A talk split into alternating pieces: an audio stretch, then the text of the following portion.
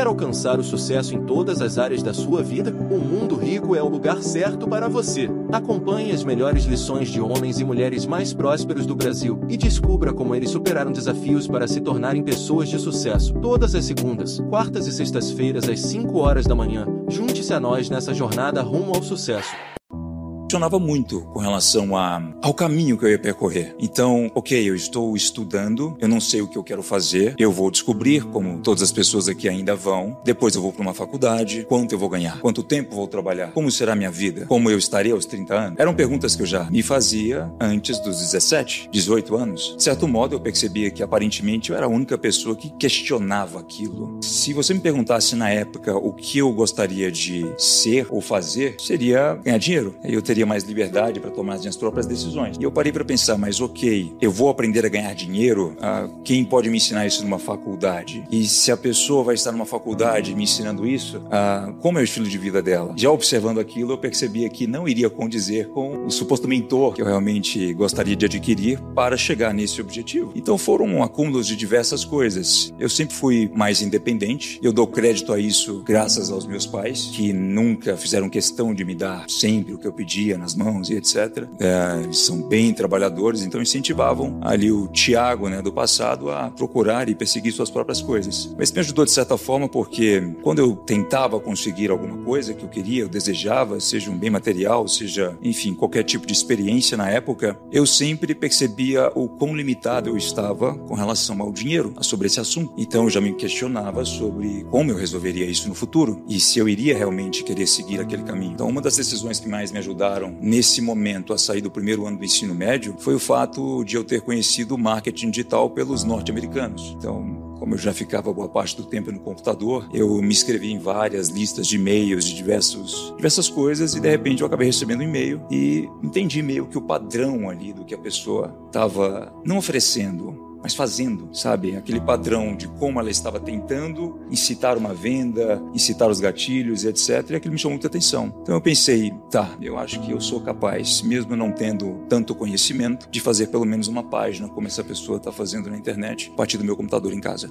O que eu vendo? Bom, depende muito dentro do digital para quanta pessoa me conhece. Quem talvez esteja me conhecendo agora pelo podcast vai imaginar que eu vendo lifestyle, mas não, eu vendo produtos que são infoprodutos produtos, né, melhor dizendo, para algumas pessoas já se situarem, completamente digitais, uh, que não utilizam do uso da minha imagem e que eu posso fazer o que, inclusive, as pessoas acham que, nossa, é algo mirabolante, mas não, tá em uma página do livro, trabalho quatro horas por semana, eu já tinha lido há muito tempo atrás e quando eu fui reler, eu falei, nossa, eu tô aplicando essa estratégia, ela estava em um parágrafo aqui somente desse livro, que é Private Label Rights. Então, eu licencio produtos de outras pessoas, trago para o Brasil, aplico técnicas de vendas e empaco foto da forma que eu preferir, coloco uma embalagem naquele produto, modelo o conteúdo daquele produto e faço as vendas. Há produtos também físicos nesse mercado, há poucos serviços e também há a parte onde o Tiago aparece online incentiva outras pessoas a terem um estilo de vida com pura liberdade. É basicamente isso. O primeiro produto que eu literalmente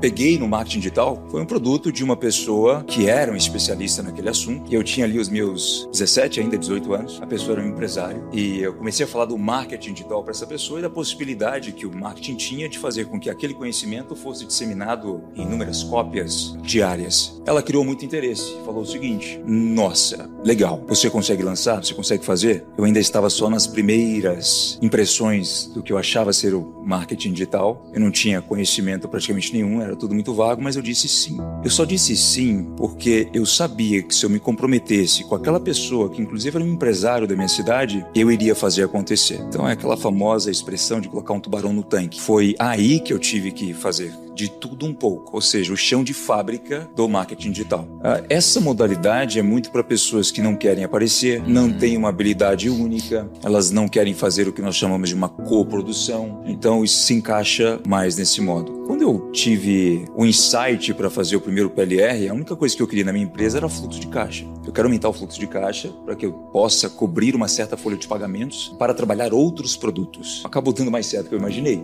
O que muita gente erroneamente pensa sobre o PLR é que essa sigla é sinônimo de dinheiro. Não, essa sigla não tem nada a ver com isso. É só um método para você conseguir colocar as mãos em um produto de uma maneira mais fácil, mais rápida, hum. digamos assim. Já está pronto, tem alguém dizendo, ok, eu sou especialista nisso, eu posso te vender esse material por esse pagamento ou por esse acordo. E daí, a próxima coisa que ela tem que se preocupar em fazer com maestria é, as, é aplicar as técnicas corretas naquele produto para que ele possa vender. Porque ele não vem com as técnicas. É, só Você só ganha puramente o conteúdo. Os é. materiais geralmente são muito compilados, depende muito do conteúdo. Existem várias formas de você fazer PLR. Quais são os de 5 a 100 dólares? São os PLRs de artigos. 5 dólares? Um artigo dólares. sem pensar artigo científico, você transforma em metodologia. Exato. Se você pega aquele conteúdo, trabalha, modela, lapida, vida a fim de colocá-lo também à frente de outro especialista que vai poder te comprovar que aquele material realmente funciona, quando você o empacota, você coloca o ticket que você quiser. Muitas pessoas já questionaram, né, qual é a diferença de um café para um, um, copo normal para um outro café num copo do Starbucks. É o branding, é o envelopamento Sim. do produto. Por exemplo, eu já percebi, não sei se vocês passaram por essa experiência, que ao comprar alguns cursos, até mesmo norte-americanos, eu pagava cerca de 900 dólares no conteúdo, é, 2 mil dólares no conteúdo conteúdo enquanto esse conteúdo tá ali na livraria a 19,90. É igual palestrante internacional, né? E a questão não é só essa também, há outro ponto importante, que é quando você adquire um PLR, ou quando a gente começa a falar sobre isso, as pessoas começam a imaginar as coisas que elas podem vender e vão pesquisar, elas veem assuntos que parecem muito subnichados, como hum. esse, por exemplo. Aprenda a cortar custos em casa, ensine seu filho a ler, como, como dormir melhor, um drone, como dormir melhor. Isso aí dormir melhor compraria. É, rituais matinais, não interessa. A pessoa acha que aquele conteúdo já está disponível na internet. De fato, ele está. E gratuito. E as pessoas compram, então, o que já está disponível tá gratuitamente? Porque elas compram organização. Se você for, por exemplo, tentar pesquisar isso no YouTube, você vai encontrar diversas coisas sobre como que eu posso tomar banho direito. É. Só que o melhor isso... vídeo tem 20 views e você nunca vai achar. Exato. Isso, mesmo. Exato. isso tem, acontece pra caramba. Só que, cara, o, o PLR, assim, ele seria qualquer formato de conteúdo, certo? Desde artigo até vídeo. Artigo, vídeo, audiobook, PDF. Se você coloca mais energia no empacotamento, o ticket sobe para facilitar a absorção da pessoa. Sim. Então, uma coisa é eu entregar algum e-book que a pessoa vai ter que ler, etc. Outra coisa é eu entregar em vídeo aula, sabe? Eu acrescento mais valor àquele Sim. conteúdo. Existe um marketplace de PLRs? Existe, existem vários, mas o melhor que eu gosto, uh, o mais apropriado, se chama google.com. É o melhor, cara. Mas aí, como que eu compro algo lá? Tem um termo específico. Você pesquisa PLR Course About Something, então você vai colocar o nome daquele nicho específico e aí você vai encontrar diversos sites. Por que eu não recomendo um site específico? Porque tem zilhões de sites vendendo inúmeros PLRs.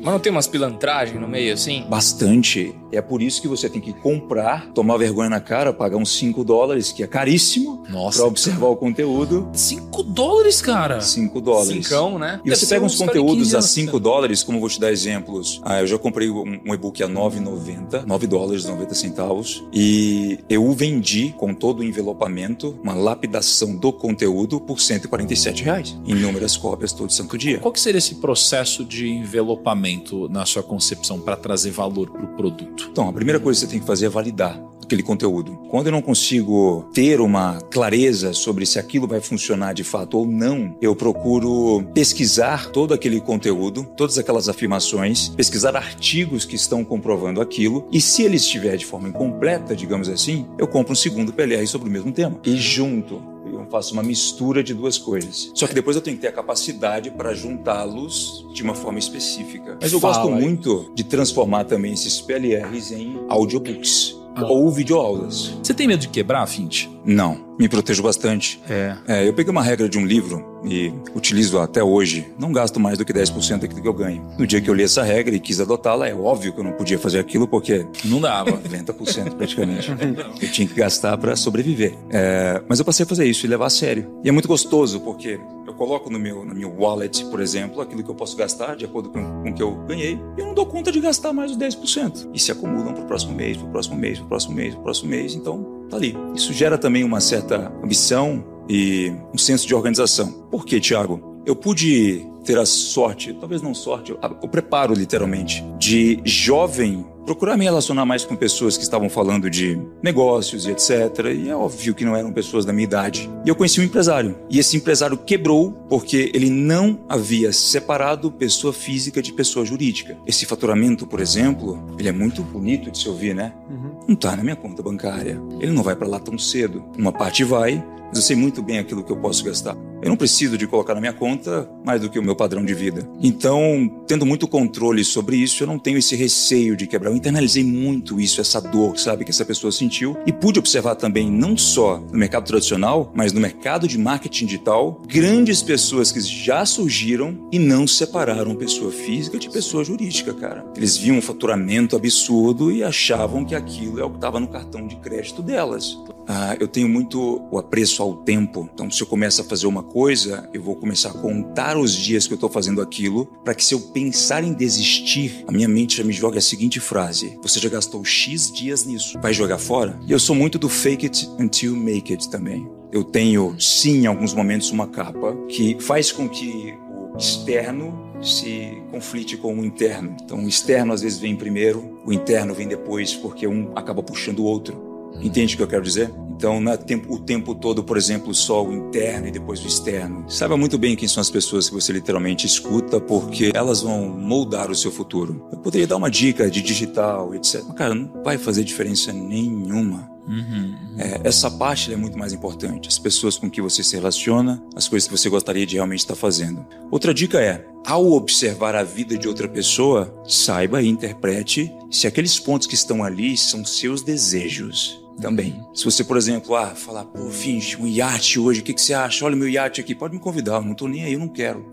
Agora não. Então, algumas pessoas elas se deixam levar pelas, pelos, pelo lifestyle de outras pessoas nesse sentido. Eu falo isso porque lá atrás eu sabia muito bem aquilo que eu queria e nada me tirava aquilo da cabeça. Aquilo me deu tamanha certeza que no dia que eu conquistei, eu chorei de felicidade. E no dia que eu olho para aquilo, eu ainda sinto a gratificação tremenda por ter sido o cara que, nossa, eu queria muito aquilo, eu imaginei ser impossível, mas eu consegui. Quando você sabe literalmente o que você quer, faz muito mais sentido, cara, a jornada. Você gostaria de viver de YouTube, fazer seu próprio horário, trabalhar de onde você quiser e principalmente gerar muita receita? Finalmente a gente lançou o Viver de YouTube, que é o único treinamento no mercado que vai te acompanhar do absoluto zero até a criação do seu canal de sucesso. Basta garantir sua vaga clicando no botão abaixo para começar seu império no YouTube, hein?